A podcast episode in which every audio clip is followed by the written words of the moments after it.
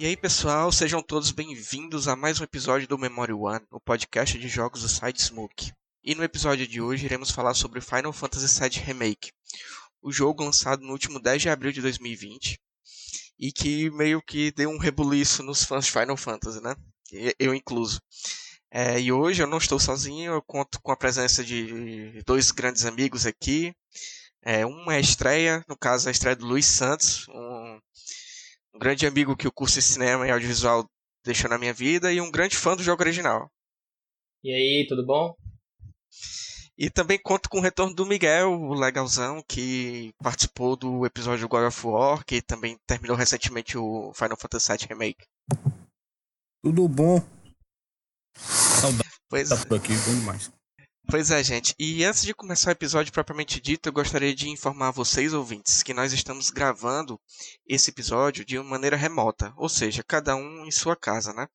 Pois, como todo mundo já deve estar sabendo, nós estamos vivendo um período de pandemia da Covid-19 e o estado do Ceará, onde nós moramos, está com política de isolamento social e bloqueio total de circulação de população na rua, permitindo é, a exceção apenas aqueles que trabalham com serviços essenciais, né?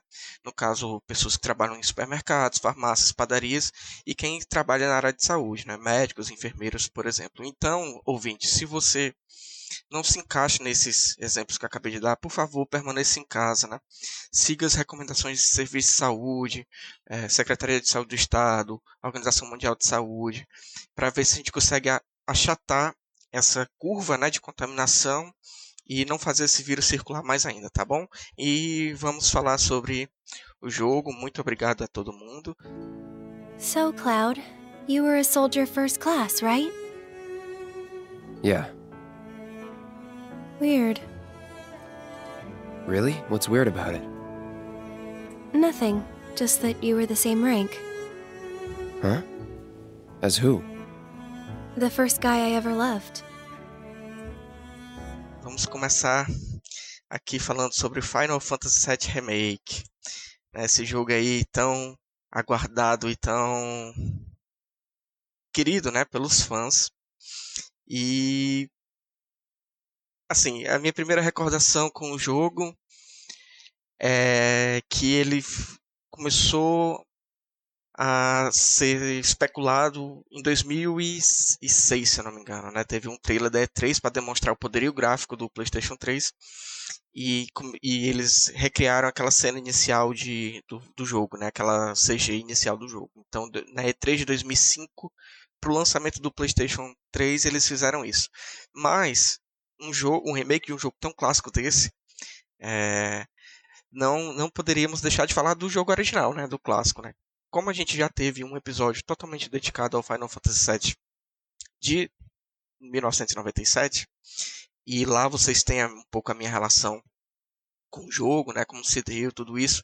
Então eu gostaria de começar perguntando aos participantes, né, no caso o Luiz e o Miguel, como foi que eles conheceram o jogo, quais são as relações pessoais que vocês têm com o jogo, é, enfim, eu queria que vocês relatassem aqui para todo mundo, que, como é que vocês se relacionam com esse jogo? É, eu, na verdade, eu conheci Final Fantasy VII através do filme, Final Fantasy VII Advent Children. Né? Eu não conhecia o jogo, muito porque, enfim, eu nunca tive console uh, quando eu estava né, crescendo e tal, minha infância. É, e aí quem me apresentou o filme foi um amigo meu, né, que ele também, antes do remake, também nunca tinha jogado Final Fantasy VII, mas ele tinha o DVD do Advent Children, o filme, né, em, CGI. É, e aí um dia ele me emprestou e eu fiquei encantado, assim, né? Apesar de enfim, todas as questões é, meio problemáticas, assim, de roteiro e tal, que, enfim, né, a gente sabe que é, Advent Children não é exatamente conhecido por ter um roteiro magnífico, assim. Até pensei quando mas... você falou que roteiro, né? Porque quase não tem naquele filme, é um negócio jogado.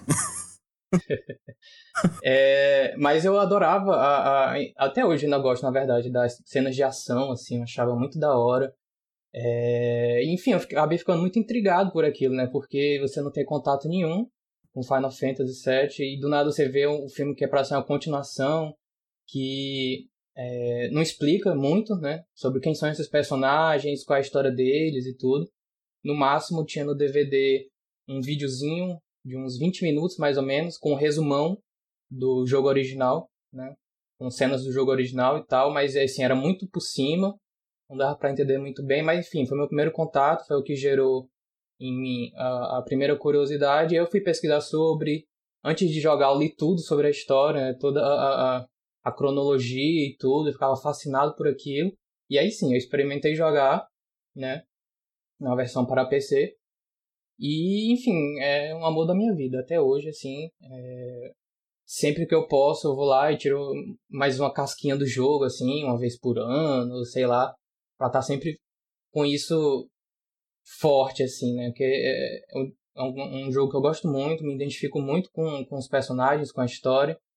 E, enfim, vai estar tá no meu coração para sempre. Acho. É muito parecido à minha, devo dizer. Porque eu também conheci no Advent Children. Porque justo a mesma coisa, né? Eu também não tinha um videogame, eu demorei a ter o. Quando eu fui ter o PS1, já tinha o PS2 lançado. E, eu também não sabia ler inglês, então eu nem me interessava pelo gênero de RPG na época, sabe? E. Mas o filme era massa demais, mano. É, o, o, filme.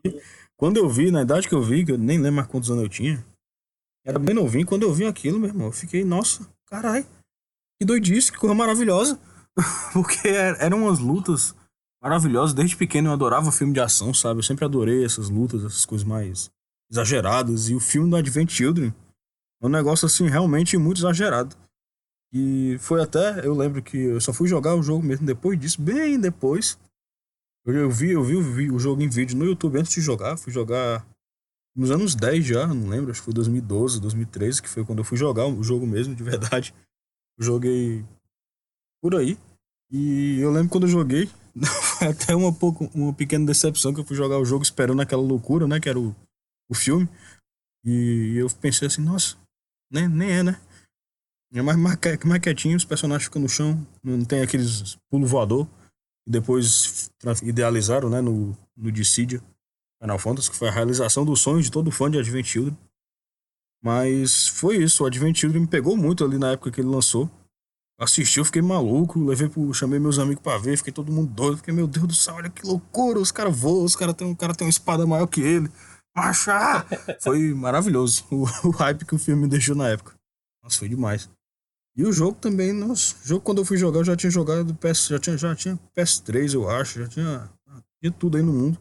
E eu fui jogar e, e mesmo assim, mesmo aqueles bonecos feios, do esquisito, eu fiquei. Eu consegui chorar quando eu fui jogar. Assim, eu já tinha jogado todo tipo de coisa e ele conseguiu me fazer chorar.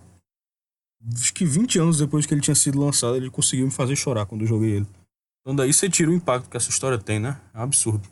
É, é um absurdo, é, também eu concordo com vocês. Eu não vou entrar muito, como eu falei, no de como eu conheci o jogo, porque a gente tem um episódio inteiro dedicado ao jogo clássico, mas só resumindo aqui pro ouvinte que está chegando agora, é, eu tive contato com o jogo bem próximo da data do lançamento, né? Não joguei na época porque, enfim, as coisas demoravam para chegar no Brasil nos anos 90 e não chegavam de forma oficial, então, né?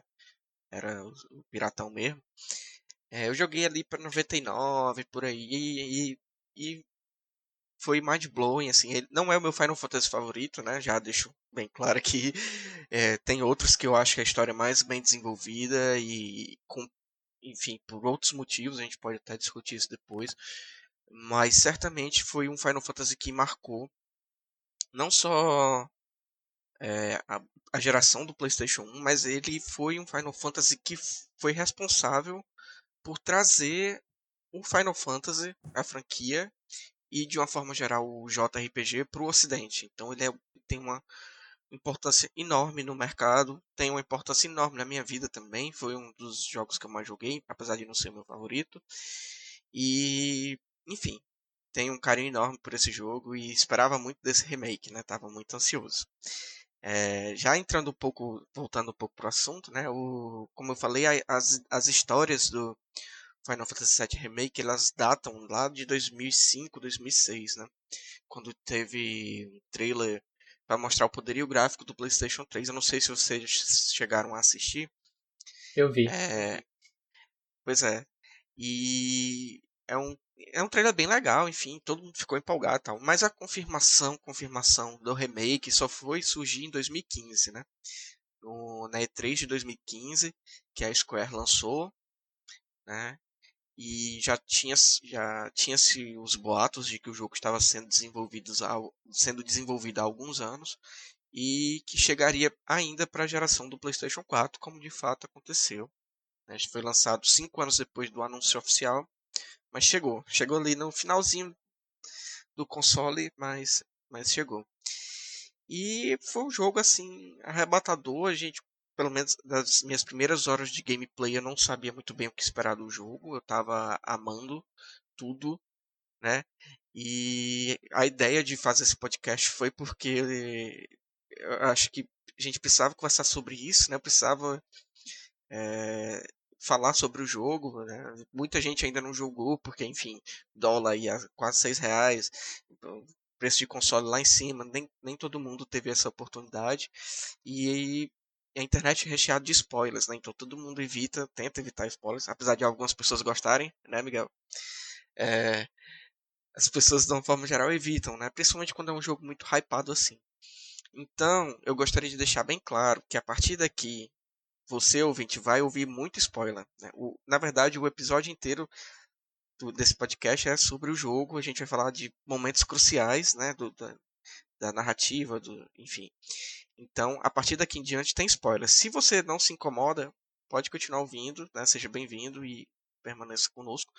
Mas se você se incomoda um pouco, então eu recomendo que você pare aqui e volte a ouvir quando a gente quando você tiver terminado de o jogo ou souber de tudo e não se incomodar com spoilers. Né? Então o aviso está dado. A partir daqui em diante a gente vai falar sobre o jogo com muito spoiler. E a maneira que eu pensei né, é, para a gente fazer isso é, foi uma espécie de dinâmica. Né? E como é que vai funcionar essa dinâmica? É, cada um de nós, né, no caso nós três, vai falar um aspecto positivo do jogo e depois vamos comentar em cima. E depois cada um vai falar de um aspecto negativo do jogo e vamos comentar em cima. Para ficar uma coisa bem justa e todos tiverem todos terem a oportunidade de falar. É, então, já vou começar logo passando a bola para o Luiz, para ele falar uma coisa que ele gostou do jogo. E depois a gente, quando fechar o ciclo, eu inicio de novo com o que a gente não gostou. Olha, assim, falando primeiro, eu vou realmente falar o que eu mais gostei, assim, de tudo, logo de cara, assim. Eu ia dizer os personagens, e realmente é, para mim, uh, os personagens nesse, nesse jogo estão incríveis. O, a, o roteiro, os diálogos entre eles, tá, enfim, perfeito. Mas eu gostaria de frisar, principalmente, o meu querido Barrett Wallace, que tá muito depois depois desse jogo ele tá muito dentro do meu coração né? no original eu gostava dele Uh, mas não muito, né? É, como eu gosto de todos os personagens, mas assim, antes desse remake, ele, para mim, era talvez, assim, meio termo, né? Não era nem o, o que eu mais gostava, nem o que eu menos gostava. Mas nesse jogo, no remake, ele está magnífico. É magnífica a construção de personagem dele. E é, eu tô até jogando de novo o clássico agora, né? Depois depois do remake, que enfim, bate à vontade, querendo ou não, também de revisitar o clássico. E por causa do Barrett do remake, eu tô gostando mais do Barrett do original também, assim, só de lembrar das cenas dele, da, da interação dele com os outros personagens, principalmente com, sei lá, o Cloud e a Marlene. Então, assim, pra mim, a melhor, melhor coisa desse jogo, né? Claro, tem muitas coisas boas, a gente vai estar tá comentando aí, né, sobre. Mas em primeiro lugar, para mim, é, personagens e mais especificamente o meu querido Barrett. É, o, o, a ideia dos personagens realmente foi assim espetacular o que eles fizeram, né? É, é, também destaco como um aspecto positivo. É, inclusive, eu não sei se a percepção geral, né, ou se foi uma coisa só minha, enfim, vocês podem confirmar essa teoria. Eu acho que teve algumas mudanças de personalidade. Não gritantes, mas de é, su coisas sutis, né? Por exemplo, eu, eu não morro de amores pelo Cloud, né? Ou Cloud, como você preferir chamar. Eu acho que dentre a gama de protagonistas dos Final Fantasies, ele é um dos que eu menos gosto. Mas, jogando o remake, eu gostei mais do Cloud do que eu gostei do Cloud do clássico. Engraçado isso, né? Eu achei a personalidade dele mais é, condizente. Eu não sei se é porque houve um desenvolvimento geral de todas as personalidades, né? Então tem muito mais linhas de diálogo do que tem no clássico. As relações dos personagens para mim foram melhores construídas.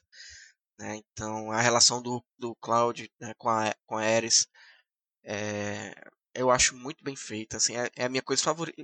Minha personagem favorita, já adiantando, né, é a Ares. Eu gosto muito da, da Ares. E do jeito dela e da forma como ela se relaciona com os outros personagens, principalmente com o Cloud, porque ela meio o Cloud é todo sériozão, né, todo posição e ela meio que serve como um contraponto ali. E eu gostei do da eu gostei da voz da atriz, que, né, que agora tudo tem voice acting, né? Todo jogo tem um dublador, né? E eu gostei da voz, tanto a voz japonesa quanto a voz é, americana. Achei que ficou condizente com, com a personagem. Eu joguei o, o jogo duas vezes. Eu joguei na versão. A primeira vez com a versão do áudio em japonês, a segunda com áudio legendado em, ou com áudio dublado em inglês. E eu gostei muito da dublagem dos dois. E eu também concordo com o Luiz, assim, os personagens é um dos meus pontos de destaque, né? Eu acho que eles ficaram muito mais interessantes e muito mais a, a, luta deles, né? A motivação por trás de tudo ficou muito mais clara do que no jogo é, clássico. Mas isso tinha que acontecer porque o, o, remake se propôs a isso, né? Se a gente pegar, por exemplo, no jogo clássico, a parte de Midgar, ela ela é responsável pelas primeiras duas, três horas de jogo no máximo. E aqui eles esticaram isso para quase 40, 50 horas. Então, obviamente, ia ter um desenvolvimento de personagens maior.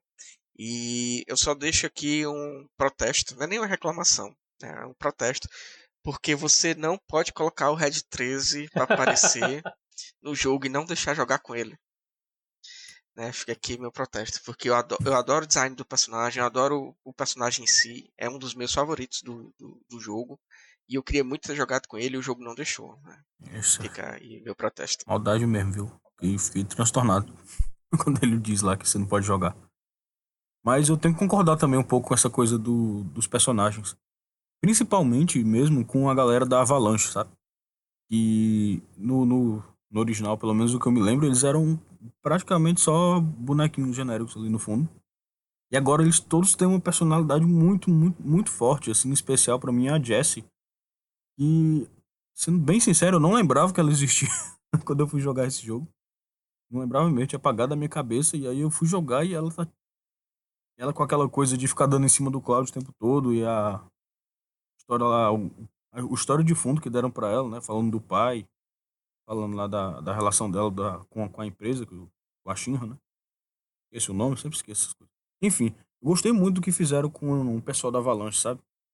deram um peso para eles ali, deram fizeram com que a luta deles ficasse uma coisa muito muito forte, principalmente ali no cenário do mundo, sabe? E especial mesmo a Jessie. A Jessie foi um personagem que eu, nossa, eu gostei demais da Jessie. A Jessie foi uma surpresa muito muito boa. Puxa.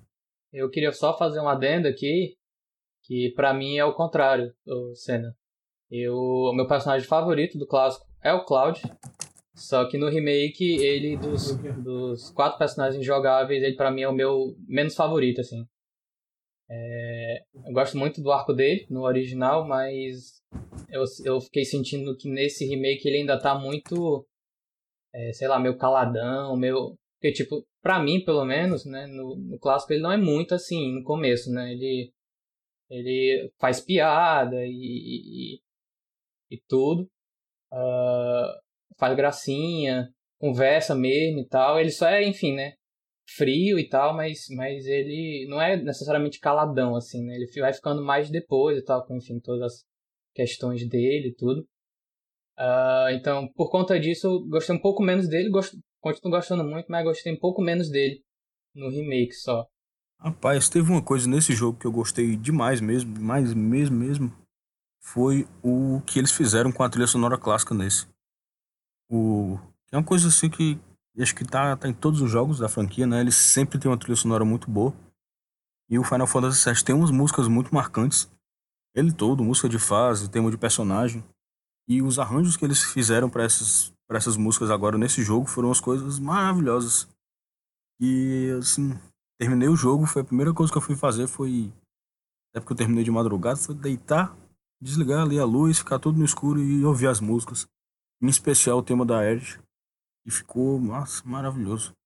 Mas, realmente, o trabalho que eles fizeram com a trilha sonora nesse jogo, assim, absurdo. Desde momentos mais grandiosos, de batalhas com o chefe mesmo, até a trilha lá da. Como é a cidade? cidade a cidade da muralha. O, a musiquinha que ficava tocando quando você tá andando lá, que é uma das melhores partes do jogo, diga-se de passagem para mim. Aquele pedaço ali todo da cidade da muralha é um trecho maravilhoso. Talvez o melhor pedaço desse jogo para mim, porque foi o que fizeram ali foi muito bom.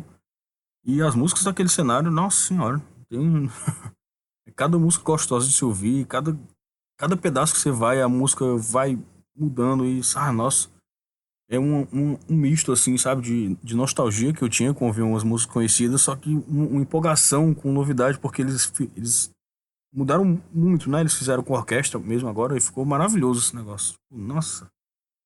Ai, bom demais, mano. bom demais. é, assim, gostei muito também né, da, da música. para mim, a melhor parte é justamente o quão diversa ela é, assim, né?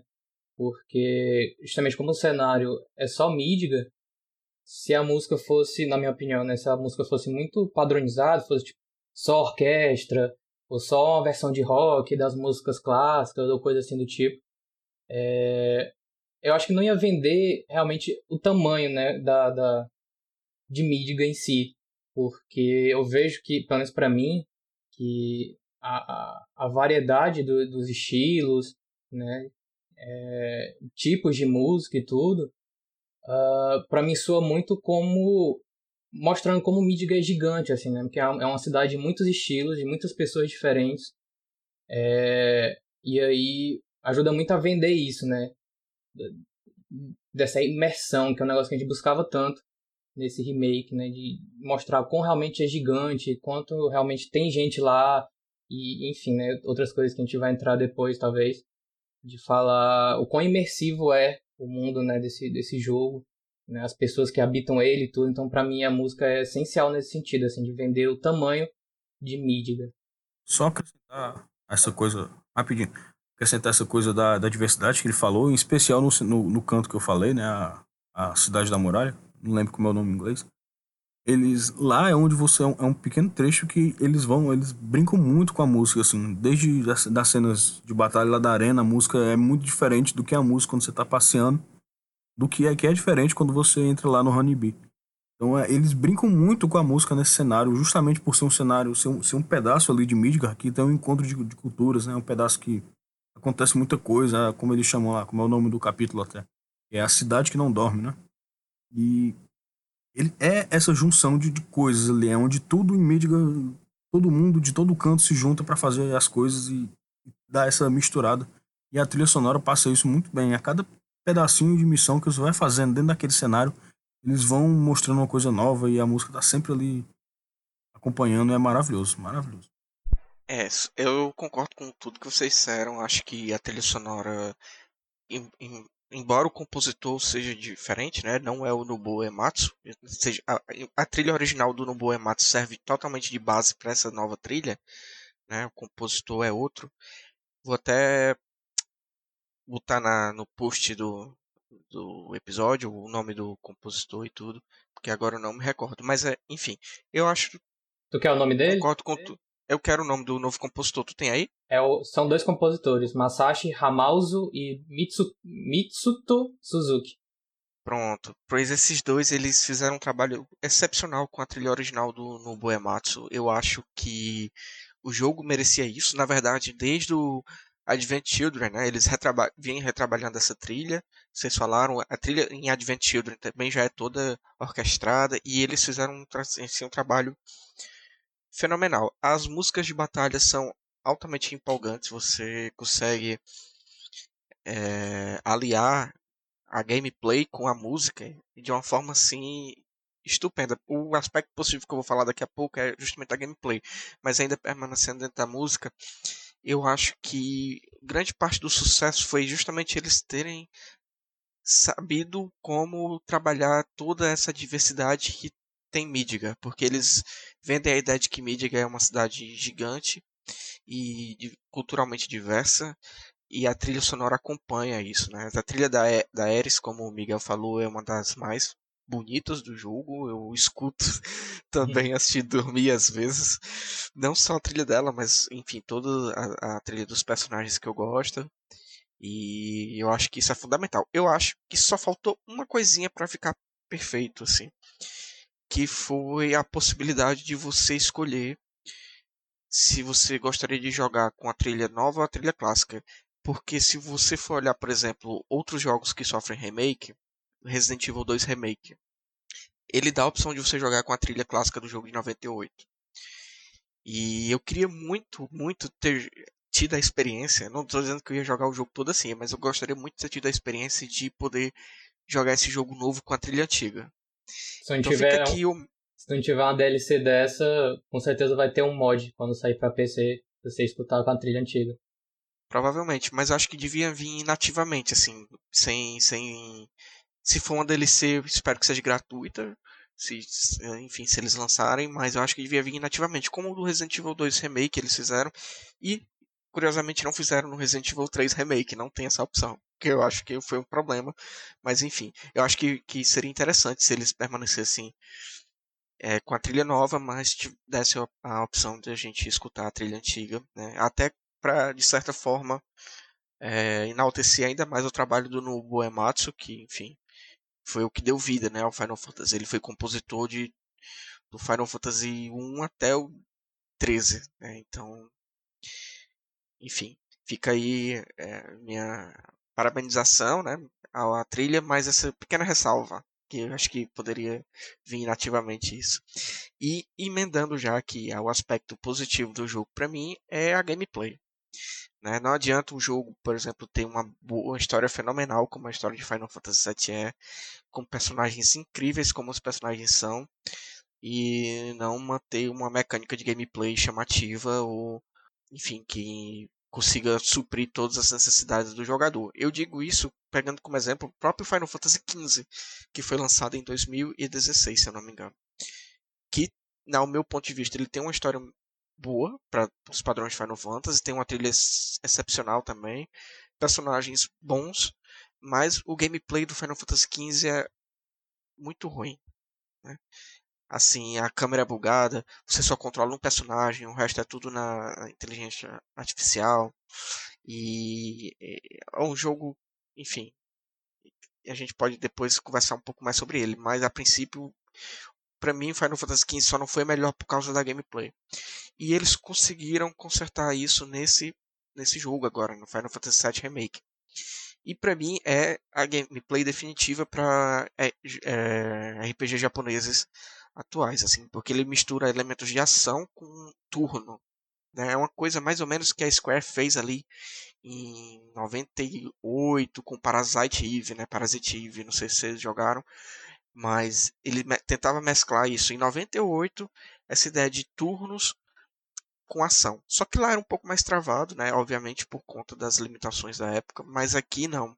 Em Final Fantasy VII Remake, eles deixaram tudo muito fluido. Né? Eles dão a opção de você jogar no modo clássico, né? Que eles chamam, que é um, uma coisa que se aproxima mais do da questão do turno clássico, né? Dos RPGs japoneses de turno clássico, mas eu acho que você jogar com essa mecânica que foi pensada exclusivamente para esse jogo é a melhor solução, assim, é a melhor experiência que você vai ter. E é, as possibilidades são infinitas, né? Você pode começar um ataque, imediatamente você muda para o outro personagem, imediatamente você muda para o outro e fica essa essa mudança constante de personagens, possibilitando muitas ações, muitas estratégias, muitas.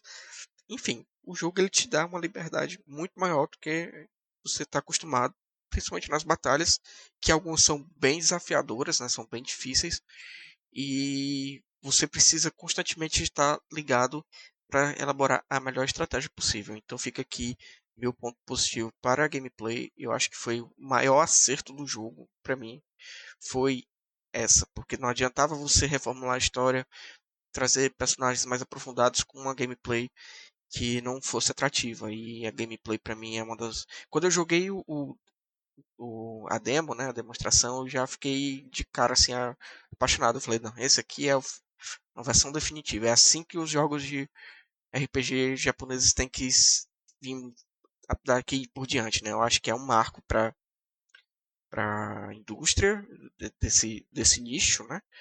E que eu acho que deve ser seguido para os próximos jogos. E eu acredito que vai ser. Mas fica aqui o meu registro para gameplay do jogo, que é muito boa. E agora a gente vai dar início à rodada dos problemas, né? Final Fantasy VII Remake é um jogo muito bom, mas ele não é perfeito.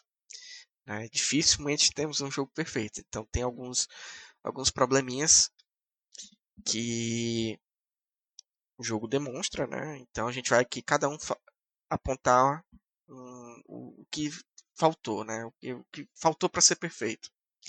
E a gente vai seguir a mesma ordem, então vai começar com o Luiz, depois o Miguel, depois eu. Eu queria deixar aqui a minha indignação uh, com a inclusão do, é, das ferramentas de roteiro que eles chamaram de sus, é, suspiros, né? Os, não, sussurros, desculpa, os whispers, né? Eu não vou dizer assim que eu odiei, assim, mas eu acho extremamente desnecessário a inclusão de, do, dos sussurros. É, eu entendo, né, depois de ter terminado o que eles queriam fazer, né, com eles na história, mas eu continuo achando desnecessário, assim, né? No caso, por exemplo, uma coisa que eles trazem, né, agora para o universo de, de Final Fantasy VII é que os personagens agora estão livres, entre aspas, das amarras do destino que era o jogo clássico, né, o jogo original. Que agora, em teoria, eles estão livres para, enfim, seguir por outros caminhos e a história virar outra coisa né? É, graças a ter, né? Enfim, tudo isso é, é teoria, interpretação, assim, né? Uh, meio que por cima, né? Que já que a gente não tem ainda nenhuma resposta definitiva, né? Nessa primeira parte. Uh, mas, ah, para mim, não precisava, assim. Se eles queriam mudar a história, se queriam ter mais liberdade para, enfim, seguir com outras ideias, buscar outra, outras, né?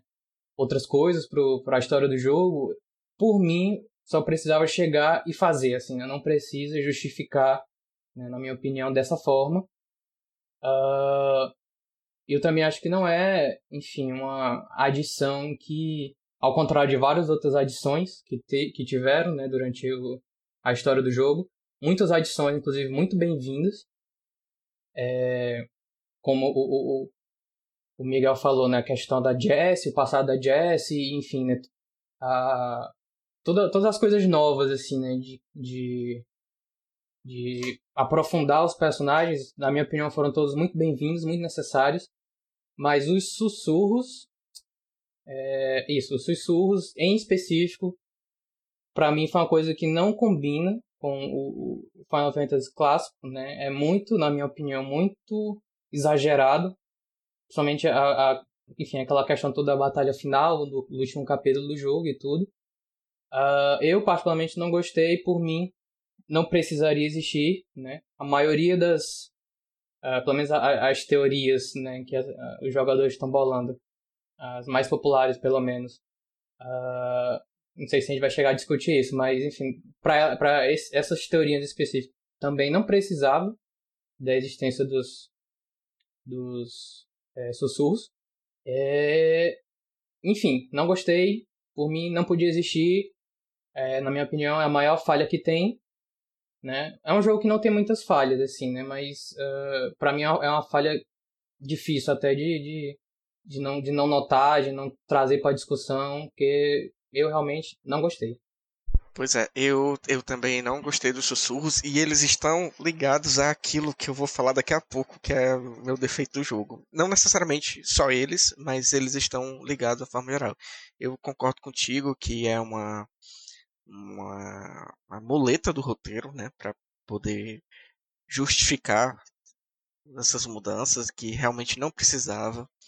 Eu, eu não sei se teve alguma, alguma experiência de de algum outro jogo anterior de remake que os fãs é, pegaram nisso e a Square tentou, Square Enix, né, tentou meio que suavizar com esses sussurros, mas eu achei muito jogado, assim, eu não tava das adições, né, é, ao jogo clássico, essa realmente foi uma das que eu também não gostei muito. Rapaz, deixa eu ir contramão aqui. eu, assim, dos sussurros em si, eu não gostei mesmo deles, assim, de fato. Do, da ideia, sabe? A ideia é, é, é realmente o, o problema deles. É talvez o maior problema do jogo. E é o que eu chamei muito quando eu tava jogando, que são as coisas do Nomura, né? As coisas que o Tetsuya Nomura gosta de fazer. Você não sabe, esse rapaz, Tetsuya, ele fez o. Ele fez Kingdom Hearts, né? E fez um. Começou a produzir o Final Fantasy XV e parou no meio. E ele tem um histórico de pirar um pouco, sabe? Ele tem um histórico de dar uma viajada nos cantos errados. Vídeo de Kingdom Hearts, né? Que é uma franquia só dele, que é uma loucura sem tamanho. Eu gosto de jogar, mas eu não entendo nada que acontece, porque ele vai para uns caminhos. E eu gostei do caminho que ele fez, sabe? Nesse jogo, dessa da viagem dele. Mas eu, eu falei que ia discordar, mas eu nem vou. Eu gostei da, da ideia da mudança, sabe? Só que eu achei muito ruim como ele resolveu fazer, rapaz coisa horrível. Tipo, que ideia, tinha tantas formas melhores de você fazer o que você fez. Em especial, como o Luiz falou aí, da, daquela batalha ali perto do final.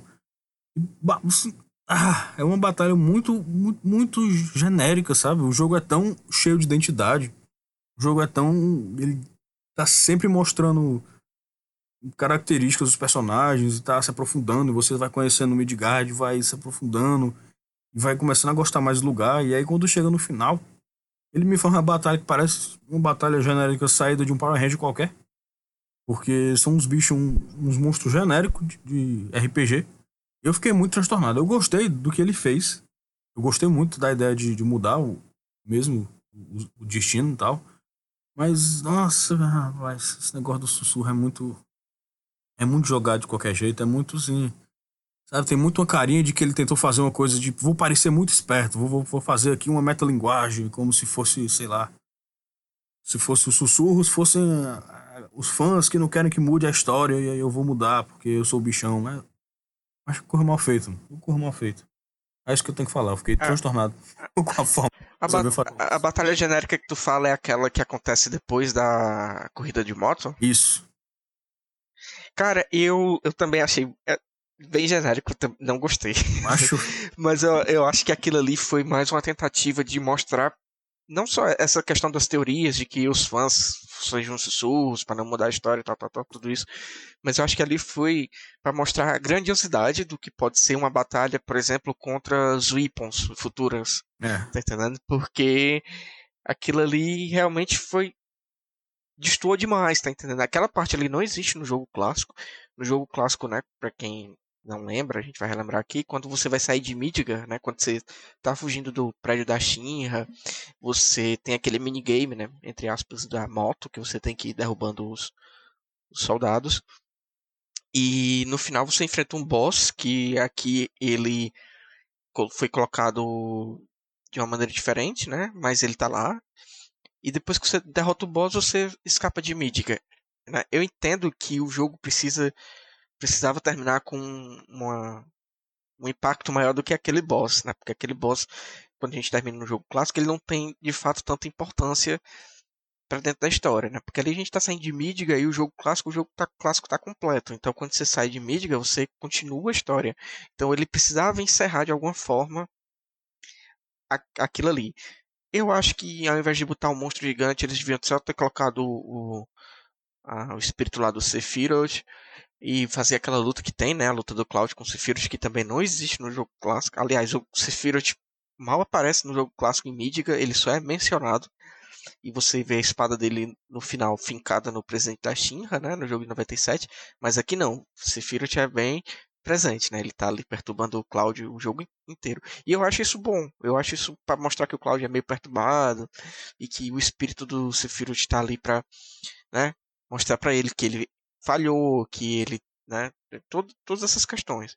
Mas é, eu acho que no final, se eles queriam dar só um aspecto épico, podia botar uma luta contra o Sephiroth. E mesmo assim, eu acho que eu ainda não ia gostar, né? Porque meio que tira o peso de uma luta futura com ele, tá entendendo?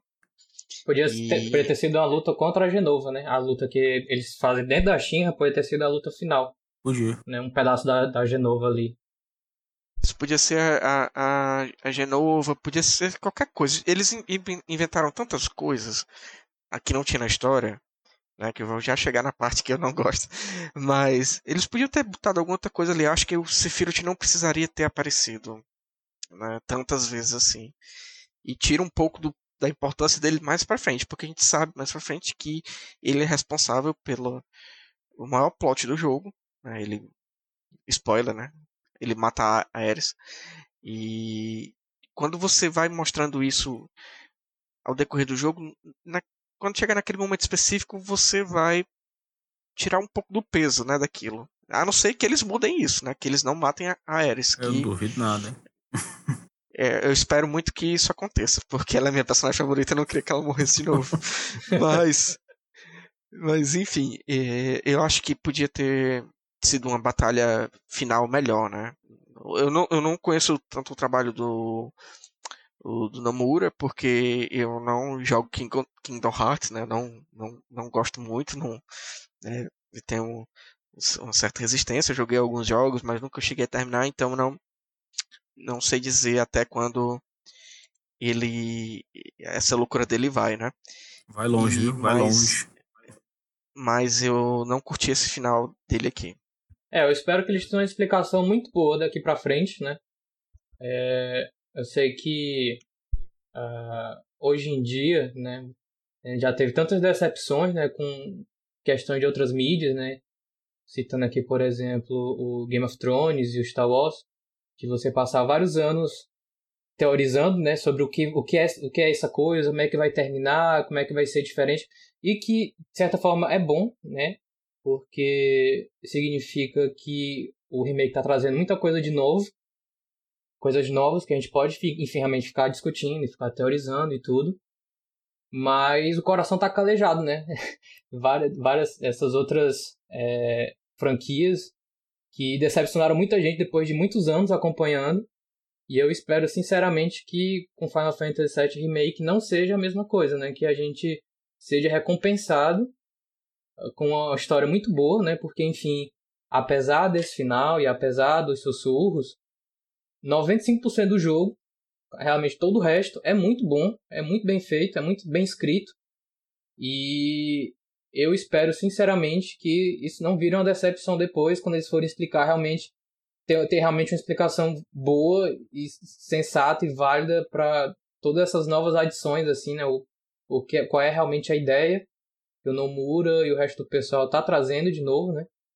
Vale ressaltar que o roteirista, apesar de, de, de realmente ser direção de Nomura e o Nomura realmente ser conhecido por essas viagens muito loucas, é, o roteirista do remake é o mesmo roteirista do Final Fantasy VII, o Kazushige Nojima. É, enfim, eu, eu prefiro acreditar que ele vai ter uma boa explicação para isso depois, né? Pra, e para tudo isso conseguir fazer sentido. Eu, eu até gosto da ideia de, de pelo menos ver uma coisa dessas que que é muito nostálgica, saindo dos moldes de, de todas essas coisas recentes fazem, né? De, de se sustentar só na nostalgia. E, então eu, eu meio que gosto dessa ideia de, desse final aberto e completamente diferente do, do original, né? De mudar completamente os rumos. Eu até gosto, mas eu tenho medo mesmo do que você falou aí, de eles não, não, não saberem como vão lidar com isso e fazer uma cagadinha. Mas eu acho que vai dar certo, tenho fé. eu tenho esperança que eles vão acertar. É, Pois é, acho que agora é a vez do Miguel falar do que ele não gostou. A gente meio que pegou aqui os sussurros e foi desenvolvendo, né? Essa fala toda, mas acho que é a vez do Miguel. É, que deu raiva esse negócio do sussurro, né? Rapaz. Foi um negócio. Ai, ai. Mas enfim, eu vou falar outra coisa que me deu muita raiva nesse jogo. E é como o Luiz falou aí, o jogo tem muita coisa boa, mas rapaz, nas coisas que ele erra, me fez ficar transtornado. Teve uma coisa que eu fiquei. Ah, era. Eu não sei como falar isso, eu vou chamar como eu chamei jogando, que é os fillers desse jogo. Que é. Como ele vê, né? Ele tinha um original. O original é muito maior do que esse. Esse pega o quê? 20% do original? Não sei. Sim, em números, mas pega muito pouco do original. Só o comecinho mesmo. E eles tiveram, né, alguns momentos que preencher umas lacunas ali. Lacunas que não existiam pra dar tempo pro jogo, né? Pra, pra valer o preço que a gente paga no jogo. E, rapaz, tem umas horas ali que eles preenchem mesmo ali do jeito que tá. Eles colocam umas. Tem uns três capítulos assim que eles enchem ali de, de batalha a todo minuto e botam um monte de boss e vão onde você vai. E aí e umas coisas absurdas, tipo, você tá chegando no canto, abre um buraco no chão e você cai. E aí, pronto, tem, tome luta e luta e luta, e uma hora de luta, uma hora e meia de luta. Aí você volta para onde você tava. E tem muito nisso. Nossa, cara. Tanto de, de às vezes que eles fazem isso assim direto mesmo, quanto um monte de missão secundária que eu achei muito, muito fraquinha as missões secundárias do jogo. E até distor do personagem, tipo, com. Logo ali no começo, quando você ainda tá na. Lá na. Não lembro onde é o setor. na, na... Setor 7? Isso, no setor 7, que o Cláudio tá lá, o Cláudio tá o tempo todo falando. Não, não, eu sou trabalho por dinheiro. Você tem que aumentar aqui o valor que você vai me pagar. E aí, do nada, ele tá ajudando uma criancinha a pegar os gatos.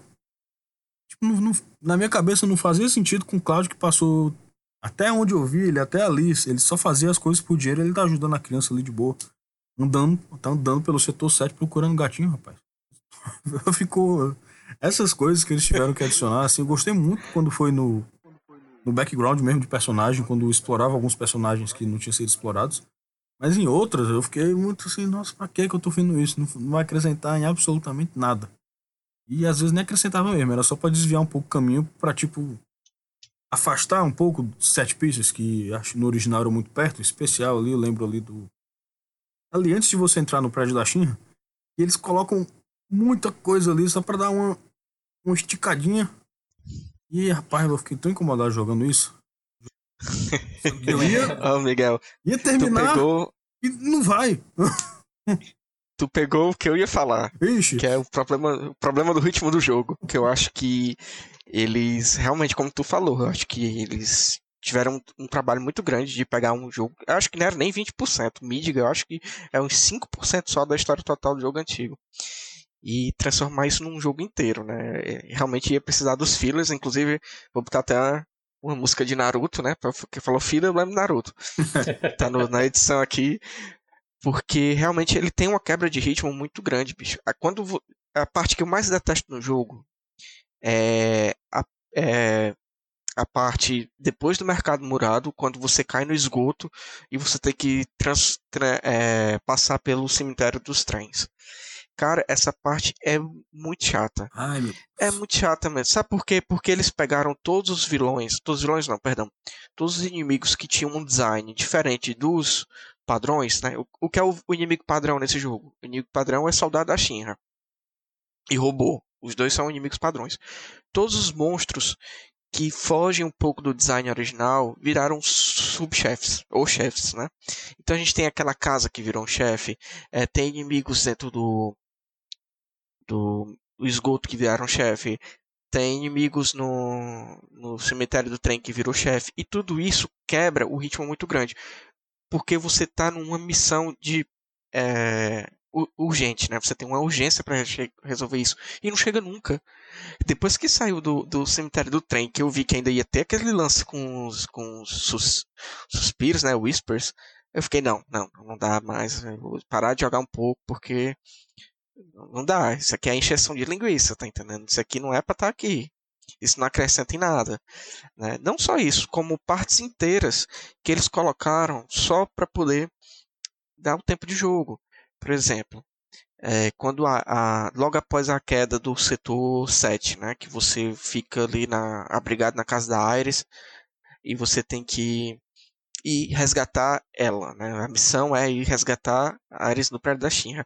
Antes de lá, você vai no, no setor 7 de novo para ver se tem sobrevivente. Aí você descobre um laboratório soterrado. Você entra no laboratório, aí você tem uma missão é, principal com, com, com, com o Barret, né? O Barret ele é destacado dos outros, você assume o controle dele durante um tempo, só dele. E enfim, e você querendo avançar na história, tá entendendo? Você querendo ir salvar a Ares e você tá ali num laboratório que não existe no original e que agora tá aqui só para poder encher linguiça. Outro ponto também que eu tô falando muito porque isso realmente foi uma coisa que me incomodou muito no jogo. Outro, outro ponto também que foi puramente injeção de linguiça. É, eu, eu concordo com o Miguel no sentido de que todas as adições a background de personagens foram bem-vindas. Então, tudo que foi desenvolvido da Jessie, do Ed e do Biggs, eu achei fenomenal. Da mãe da Iris, achei fenomenal. Da, da própria Marlene, do Barrett, tudo que foi desenvolvido a partir dali, da Avalanche, tudo isso eu achei muito bom. Mas naquele capítulo específico da, da Jess, né? Que você tem que ir visitar para pegar o cartão do pai dela, para poder entrar no prédio da Shinra, tá? Tudo isso. Que aparece aquele outro Soldier genérico, uma cópia mal feita do Sephiroth. assim, naquela luta de moto, e depois ele aparece no final com um bocado de a gente cercado por vários inimigos e robôs e ele aparece para lutar com. Mas eu, não, sinceramente, não consegui entender, porque eu não achei o personagem carismático. E não, não gostei da, da inserção dele ali. Eu acho que foi totalmente para encher linguiça. É, o, que eu, e, o que eu acho também é que eu acho que o jogo podia ser mais. Podia ter ido além de Midgar, tá entendendo? Podia, sei lá, ter chegado até Juno, ou não sei, podia ter ido mais. Porque se você tirar tudo isso que é filler, né, como o Miguel falou, o, o a campanha do jogo cai assim umas 10 horas. Uhum. Brincando. E você podia ter ido além disso, tá entendendo? Podia, ou podia ter trazido missões secundárias mais interessantes. Né? O que não tem aqui, porque essa missão do gatinho aí que o Miguel falou, no setor 7, ela tem a mesma mecânica da missão de você encontrar os meninos perdidos no setor 5 e tem a mesma mecânica de você encontrar os chocobos no mercado murado. Então, faltou, para mim faltou um pouco nessas missões secundárias e faltou um pouco nessa questão dos filas que eu acho que eles esticaram demais. Assim, na minha opinião, eu acho que o jogo, a história é melhor desenvolvida, o background dos personagens são mais desenvolvidos, mas eu acho que eles perderam a mão no ritmo do jogo ali. Cara, quebra total, total o, o, o, a sensação de você estar tá indo para uma coisa mais épica, tá entendendo? Eu, eu, minha reclamação fica por aqui. E não é o que eu vou reclamar ainda. Tem outras coisas. Só nesse assunto ainda, eu só queria dizer que eu amo todas as side quests, eu amo quase todos os fillers, né? O único filler que eu realmente uh, não, não gosto assim muito é justamente o do cemitério dos trens mesmo, né? Por conta, enfim, de realmente haver ali uma urgência maior por conta da placa, da placa que vai cair. Mas eu gosto muito da, desse, desses fillers, dessas coisas, porque é muito uma coisa assim de é, que chama de slice of life, né? Que é tipo um dia comum na vida assim, dessas pessoas e passar tempo fazendo nada assim em mídia mesmo, só andando e, e conhecendo e tudo. É uma coisa que eu estava esperando muito desse remake e que eu fiquei muito contente de, de existir, assim. Então, nesse ponto eu discordo de vocês. Eu gosto muito da, desses filas, né, entre aspas. É, é, eu, eu, eu entendo esse lance do Slice of Life, mas eu acho que ficou, assim, eu acho que ficou fora do, do tom. Eu, até pode ser até interessante, mas eu acho que como eles acontecem de uma maneira muito frequente, muito seguida, isso quebra o ritmo um pouco e complementa o que eu vou reclamar. Agora é meu ponto negativo do jogo, que é a linearidade, né? Tudo bem, o jogo clássico era linear, beleza. É, é, você só tinha um caminho para ir, até por causa das limitações. Mas quando o Final Fantasy VII Remake foi anunciado e que foi anunciado que o primeiro jogo se passaria só em Midgar, é, o que é que eu estava esperando? eu tava esperando um nível de exploração GTA. Assim, de você poder passear por todos os setores, não só os do setor clássico, né? De você poder fazer um monte de coisa, você poder interagir com um monte de personagens no novos, de, enfim. E isso está relacionado com essa questão do, do, dos fillers, porque eu acho que se eles tivessem, por exemplo, abrir, aberto né, novos setores ou novas possibilidades, talvez isso tivesse sido diluído é, melhor. Né? Eles ficaram muito presos no, no, na, na, narrativa linear do jogo clássico. E eu acho que eles podiam ter inserido outras coisas e ter expandido essa questão da exploração. Eu acho que é um, é um jogo que me incomoda muito um jogo em, em pleno 2020 ainda ter parede invisível. Né? Você chegar em determinado momento ali você não conseguir passar porque não tem nada depois e eles colocam uma parede invisível. Eu tô, eu fiquei muito frustrado com isso, né? Acho que o jogo podia ter aberto mais. É... Ou então, se eles queriam manter essa questão da linearidade, ter levado o jogo para além de Midgar, até chegado até Juno, ou então, já pensou se o jogo tivesse ido? Eu gosto de pensar nessas possibilidades. Eu sei que o Si ele não tem muito valor, porque, enfim, ele é uma possibilidade, ele não existe no mundo real.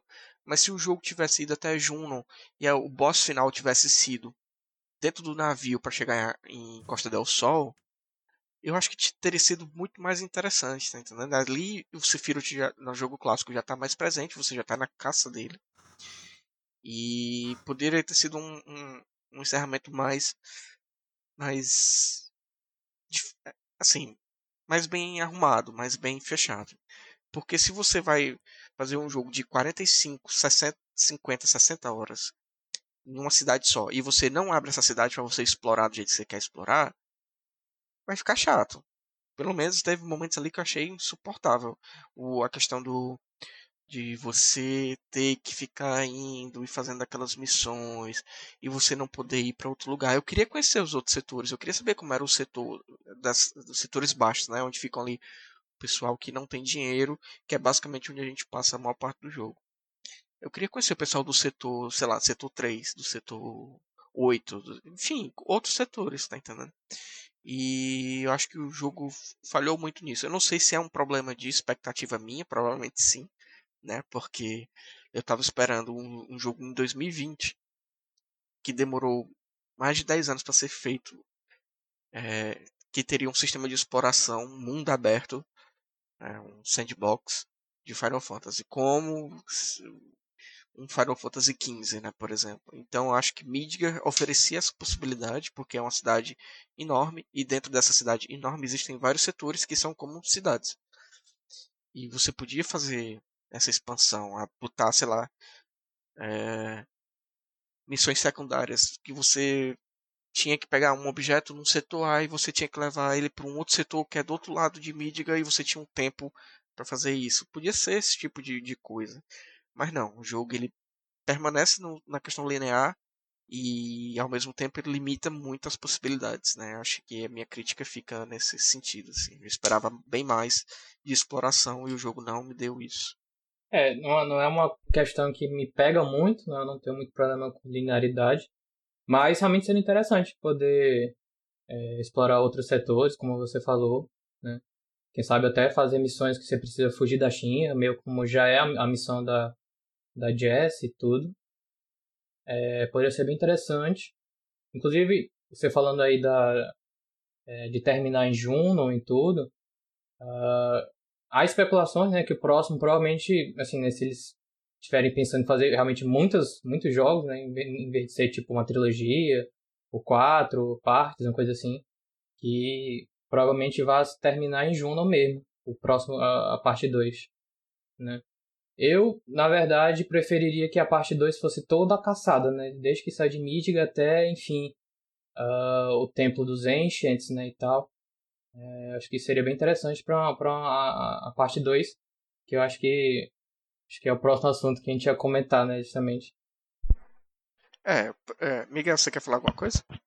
Rapaz, eu gostei da. gostei da, da linearidade, é um problema que eu tenho muito. E eu também não tava com muita expectativa, não. Justamente por causa do, do bendito Final Fantasy XV, que foi uma experiência meio negativa para mim por conta da expectativa. Então eu ele cuidou de rebolar minha expectativa lá no chão. Então eu acabei que eu não, não estava esperando nada desse jogo. Então eu só fui surpreendido positivamente. Eu fui esperando completamente nada mesmo. Assim. Tava esperando assim, eu nem ia comprar o jogo. Foi só quando saiu. todo mundo falou bem, eu falei, rapaz, vou jogar. E a priori eu não ia mesmo não. Tava completamente sem. esperando nada. E. E é, assim, mas realmente seria legal, sabe? Essa coisa. Eu acho que se eles tivessem pegado um pouco das missões secundárias e tentado dar um pouquinho mais de personalidade para para ficar nessa parte que tu falou mesmo, de explorar as coisas, sabe? De talvez numa missão ter um pouquinho ali, só um pouquinho mais de história, uma historinha assim do de alguma coisa que alguém tá passando e de colocar-se ali um pouco mais no cenário de do setor 5, do 7, sei lá. Pra dar um, um pouco mais contextualizado ali, porque mesmo as missões ali que tinham eu achava muito deslocadas assim, parecia muito jogado. E não era muito assim, eu não sentia uma personalidade nelas. Eu acho que se desse um pouco, resolvi um pouco desse problema aí. E nos outros, na, mais pra frente, né? Eu não sei nem como é que vai ser. Não sei se eles vão seguir o caminho de sempre. Não sei o que é que vão fazer agora. Mas acho que a gente vai falar depois disso, né? Porque eu sei nada mais, né? Porque no final desse jogo. Uhum. Ai. É, a gente vai falar sobre isso agora, precisamente. Só queria fazer um adendo que eu não tenho nada contra o jogo linear, certo? O que eu, e inclusive eu até prefiro, não gosto de jogo mundo, mundo aberto. O que eu acho que ficou é, é, talvez não tenha ficado claro na minha fala, é o seguinte: é que se você vai fazer um jogo que é totalmente linear, como o Final Fantasy VII Remake fez, eu acho que ele poderia ter ido além do que ele entregou. Talvez tirando um pouco dessa, desses fillers que tem no meio do jogo, que quebram o ritmo. Mas se você quer fazer um jogo que fique só em Midgar, ele tinha que ser um jogo mundo aberto. Né? Ele tinha, tinha que ser um jogo mundo aberto. Né? Então teve um problema na minha, na minha concepção teve um problema de direção aqui, assim, saber o que você quer fazer com o jogo. Se é um jogo linear, vamos levar a história até depois. Se é um jogo mundo aberto, então a gente fecha só em mídia. Eu acho que faltou talvez um, um, acerto nisso, né? Mas é, não tenho nada contra o jogo linear. Inclusive, eu gosto bastante de, de jogos que a história guia, né? Então você não precisa é, se perder muito. É porque eu tenho, eu tenho um problema de atenção, então em jogos mundo aberto eu me disperso muito e eu acabo desistindo, cansando e desistindo. Né? Então eu prefiro jogos lineares. E voltando aqui para a pauta, nós vamos falar agora sobre o que a gente espera dos jogos futuros. Né? É, quando vocês acham que vai sair? Né? É, até onde a história vai, as teorias, se as teorias, se vocês quiserem falar das teorias de vocês, é, já vou falar logo da minha, que, é, que não é precisamente minha, eu li na internet, mas eu concordo absolutamente com tudo. Que é uma questão do multiverso de Final Fantasy VII.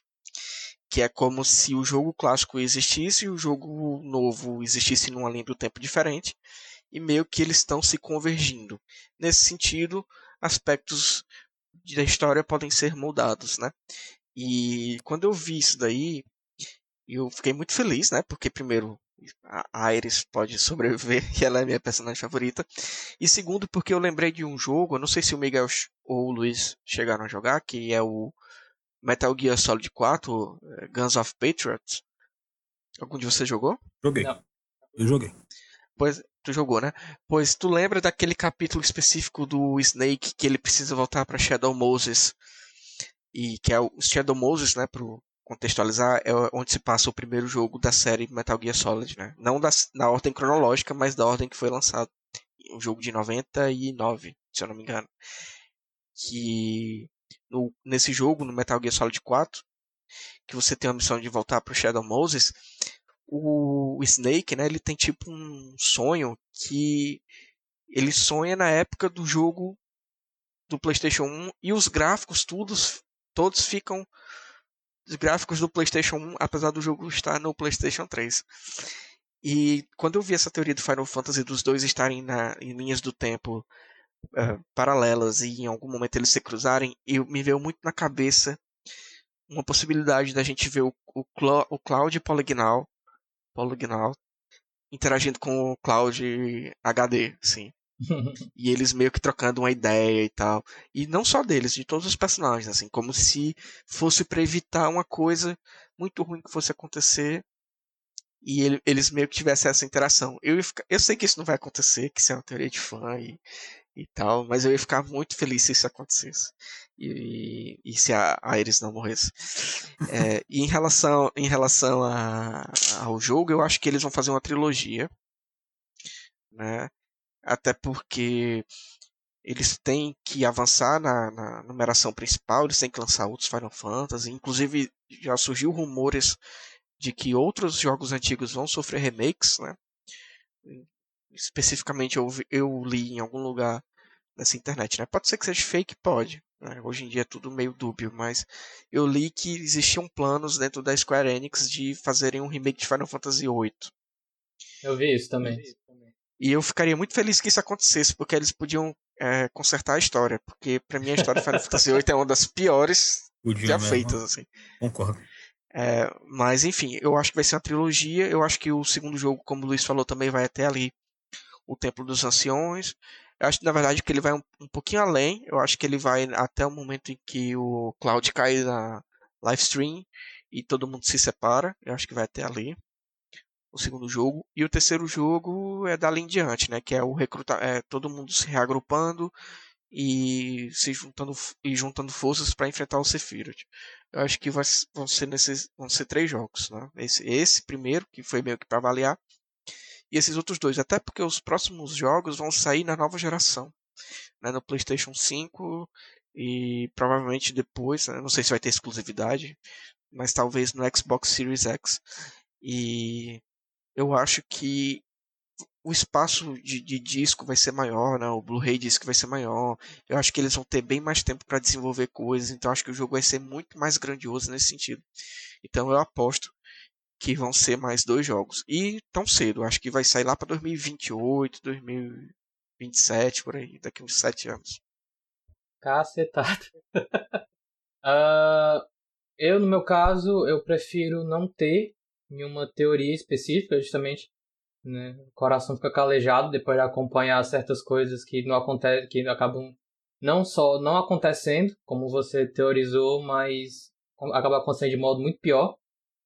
Mas eu estava vendo, inclusive hoje, é, uma teoria na internet, uma teoria muito extensa, muito longa, né? Eu não sei se vocês chegaram a ver também, mas eu achei muito interessante que é a ideia de que o Sephiroth do, do jogo, ele é na verdade o Seph um Sephiroth do futuro. O Sephiroth depois que ele foi derrotado pelo Cloud em Advent Children, é, e que ele tá mexendo com o passado pra, enfim, aí tem toda uma questão de realidades paralelas, não sei o que, pra ver se ele ganha dessa vez. E aí, enfim, é uma ideia muito louca, né? Eu, não vou segurar muito a ela, mas se ela de fato chegasse a acontecer, eu acharia interessante, dependendo de como eles fizessem isso, né? De como fosse a explicação para isso acontecer. E eu acho que também vão ser três, mas eu acho que o segundo vai terminar quando a Aerith morre mesmo, e o terceiro é o resto. Rapaz, já vou começar dizendo que eu concordo muito com o Luiz aí na duração. Eu acho que ele realmente vai até onde a, a, a morre. Só que eu acho que eles não. Eu, eu, realmente acho que eles não vão. Eles vão. Não vão matar ela dessa vez. Mas vai até lá e eu acho que vai morrer outra pessoa. Eu não sei quem. Mas eu acho que eles vão matar outra pessoa. Talvez algum. Talvez faça aquela cagadinha de sempre. Que sempre faz alguém. Esses, esses estúdios de cinema sempre fazem. Que é botar alguém sem importância para morrer. Mas eu acho que vai ter alguma coisa ali. Vai ter uma cena grandiosa. Que a gente vai achar que a Ares vai morrer. E aí no final dá uma mudada e não morreu. Mas eu acho que vai até ali mesmo, vai ser o, o, o clímax do jogo vai ser naquele ponto. O segundo. E eu também acho que vão ser três. E. Porque acho, acho que é, né? Acho que eles vão seguir os moldes ali do, do Final Fantasy XIII de fazer uma trilogia. E ele, ele tem, esse jogo tem. Tem a estrutura, né? a história dele tem um mundo que dê para fazer uma, uma trilogia bem grandiosa. Mas, seguindo ainda o que eu tava falando, de eu achar que eles vão mudar a morte da Aerith, eu acho que eles vão mudar bastante coisa. Eu queria que eles mudassem bastante coisa. Eu queria ver um. Realmente, um Final Fantasy VII de um universo alternativo. Realmente, realmente alternativo. Eles se dando a liberdade de viajar mesmo ali, fazer umas coisas novas. Justamente para porque eu, eu, acho que é, é, muito mais, apesar de ser remake, para mim eu, eu acho muito interessante a ideia do do IC do que de só repetir. Eu queria ver, tipo, aí ah, se e se acontecesse tal coisa no Final Fantasy VII e não tinha no outro, mas a gente sempre pensou e se Sabe? Tipo, aí se a Aerith não morresse, como é que ia ser o resto do jogo? Com ela ali na sua party, não, de boa, como sempre esteve. Então eu fico muito interessado, não sei se eles vão fazer isso, talvez faça, talvez não.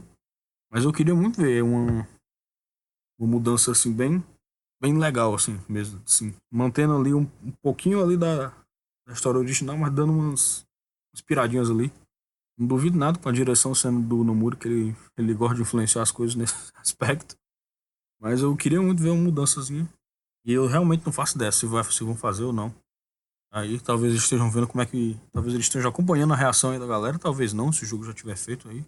Né? Depende muito do estado do jogo, mas queria ver uma, uma pirada no jogo.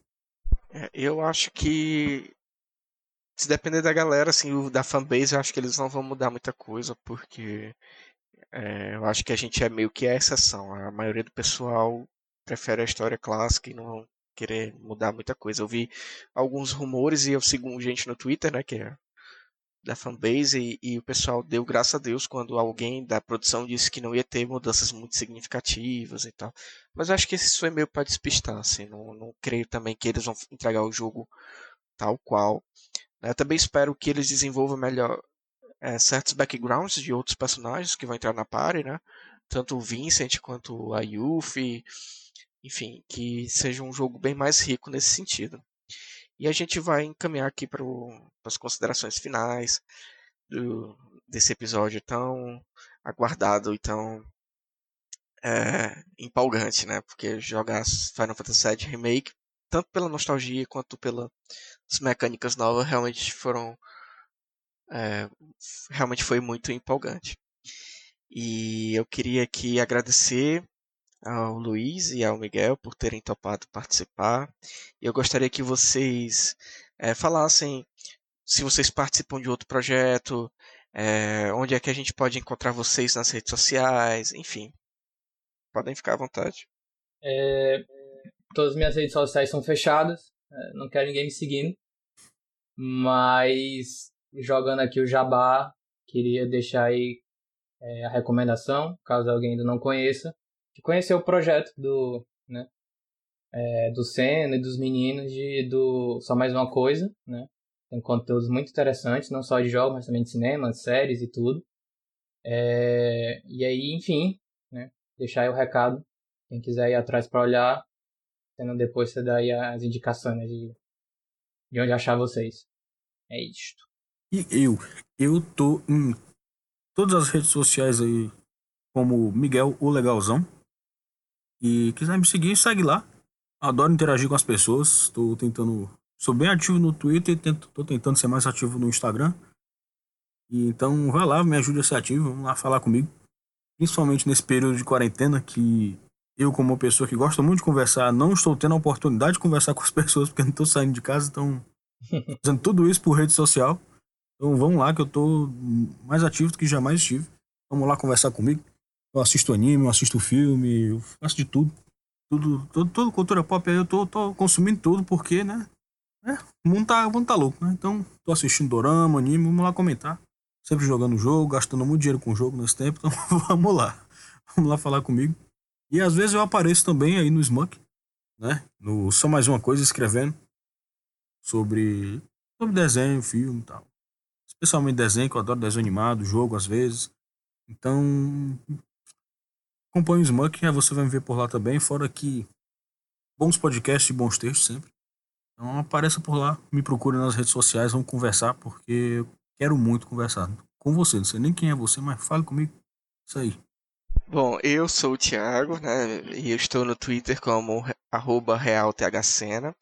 E o podcast Memory One tem um perfil tanto no Twitter quanto no Instagram, que é Cast Memory One, arroba Cast. Você pode seguir lá. A gente sempre posta alguma coisa relacionada a jogos. A gente está trabalhando com questão de memória de, de jogo, então se um jogo faz completa aniversário ou alguma coisa comemorativa, a gente está sempre lembrando, tentando preservar essa memória. É, o Instagram do SiteSmoke é arroba SiteSmoke, né? Como eu falei no início do programa, o Memory One é o podcast de jogos do SiteSmoke, então tudo é, que a gente fala aqui sai lá, então lá tem texto de jogo, texto de série, texto de, enfim, de tudo que você imaginar. Eu também faço parte de um outro podcast lá, mas eu não sou do elenco fixo, né? Então não estou sempre. Mas é que é o Só Mais Um Plano de Sequência, que é o podcast sobre cinema, que o host é o Elvio Franklin, né? Arroba Elvio Franklin, sigam ele também, que ele é muito gente boa. E é isso. Para acompanhar tudo, é, você pode acessar o site www.somaisumacoisa.com e é isso aí, gente. Muito obrigado, muito obrigado vocês, ouvintes, muito obrigado a todo mundo e até o próximo episódio.